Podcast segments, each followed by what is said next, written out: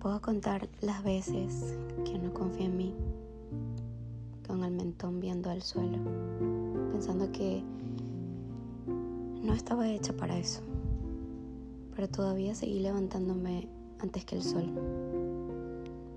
Creo que soy lo que mi mamá quería que fuera, feliz, o al menos eso susurraba asustada cuando yo estaba dormida, y yo fingía estarlo solo para aprender a amar así como ella. Crecí con palabras fuertes e hizo de mí un lienzo para que eligiera de qué color pintarme. Luego fui creciendo y 25 años después, alguien sugirió domesticar mi alma.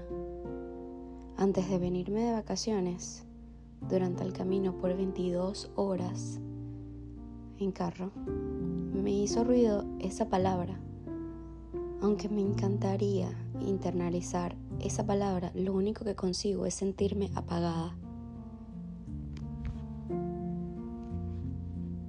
Las cosas que arden o las que te quitan el aliento o te lo dan no se domestican. Ninguna fuerza natural que conozco es capaz de domesticarse. Solo existe Todavía me parecía inaudito tener que hacer menos ruido, pero hice silencio un día entero. Y conseguí un amanecer saliendo del océano a las 7 en punto de la mañana. Y esa palabra que me alivió no es un sinónimo y me toca el alma diferente.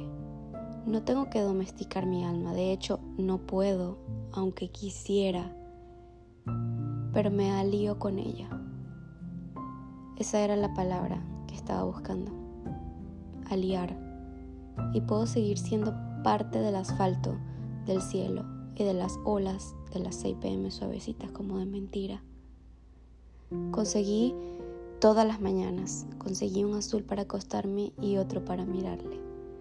Conseguí gestionar mi energía, conseguí simplificar mi vida y eso consiste en agradecer, no dejar las cosas donde no van, decir qué quiero, pesar mucho, usar mis zapatos favoritos, seguir haciendo reír a mi mamá, cuidar mis sueños de mí, confiar, rezar, hablar más con mis amigos, invitar cafés, inventar sobrenombres y claro que sonreír extraños y tocar perros en la calle. El verano es la mejor cosa que siempre me ha pasado.